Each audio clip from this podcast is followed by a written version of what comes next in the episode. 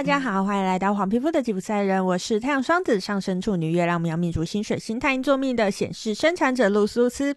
我目前是一位塔罗占卜师、占星师、催眠师以及弗朗明哥歌手。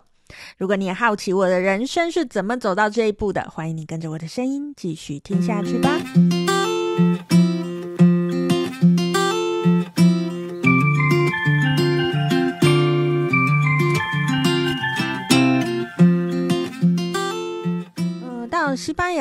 好一段时间了嘛，带着觉察去旅行啊，绝对是能映照出自己很多惯性的时刻。不论旅行的时间是长是短，脱离了舒适圈，脱离了熟悉的一切，很多惯性都会被碰撞。带着觉察，就有机会看见它，穿越它。在西班牙的日子里，我还是接着线上占卜的个案。某天跟个案谈到一件事情，嗯，有些人呢、我们看着他在受苦，心有不忍，想要帮助他。有些人我们看着觉得他可以更好，想要拉他一把；有些人我们觉得他只是一时迷途，只要指引正确的道路就能协助他。但是这些人真的不知道自己在做什么吗？这些人真的需要我们来拯救吗？或者这些人真的没有能力自救吗？还是有可能他们自己选择要这么活着呢？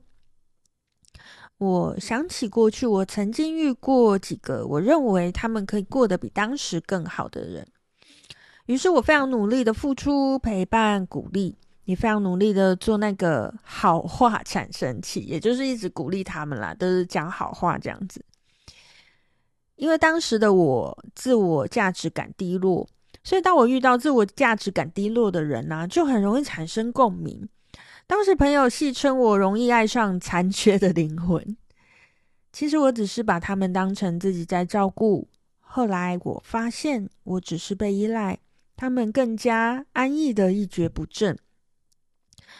那几次的经验让我其实伤得蛮重的。我以为我是带着善念做的决定，但是接触身心灵学习之后才知道，那其实是带着控制以及恐惧的念头做的决定。我希望控制对方的人生如我所想，我恐惧自己自我价值的议题浮现，仿佛自己只要是能给予的，就是有价值的那个，就是不会被抛下的那个。所以，当然了，这里面还有被遗弃的恐惧。其实看见了就好了。当我知道这是我自己的惯性，自己的执着，通过一次次的呼吸松开它。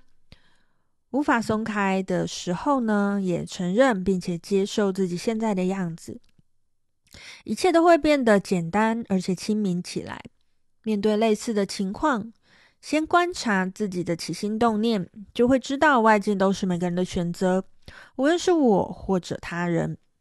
如果问我遇到类似的情况，是否就不会做出类似的选择？可能会，也可能不会，只是。呃，现在我的惯性，我的执着，只要他们还存在着，外境就会以千变万化的形式出现给我看见。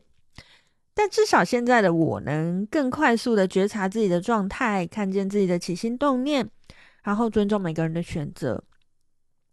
没有人一定要怎么样的过生活，如何生活都是我们自己的选择。